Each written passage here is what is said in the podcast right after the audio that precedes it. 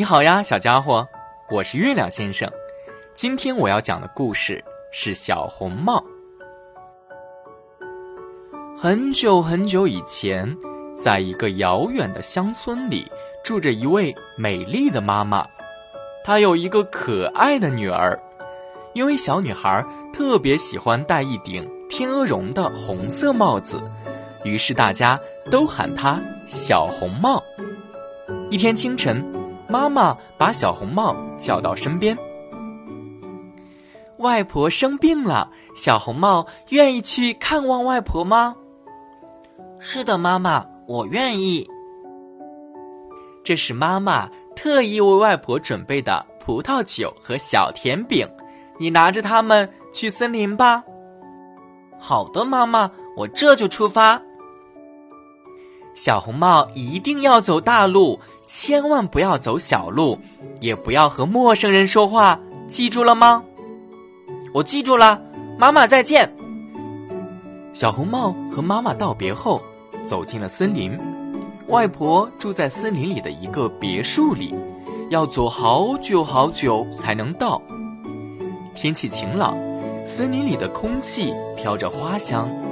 小红帽记着妈妈的嘱咐，专心在大路上走着。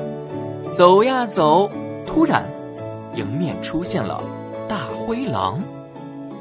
你好啊，小红帽。你好，狼先生。好香啊！你手里拿的是什么呀？外婆生病了，我带着礼物去看望外婆。哦，可怜的老太太，小红帽，你可真是个好女孩。小红帽忘记了妈妈的嘱咐，自然的和大灰狼聊了起来。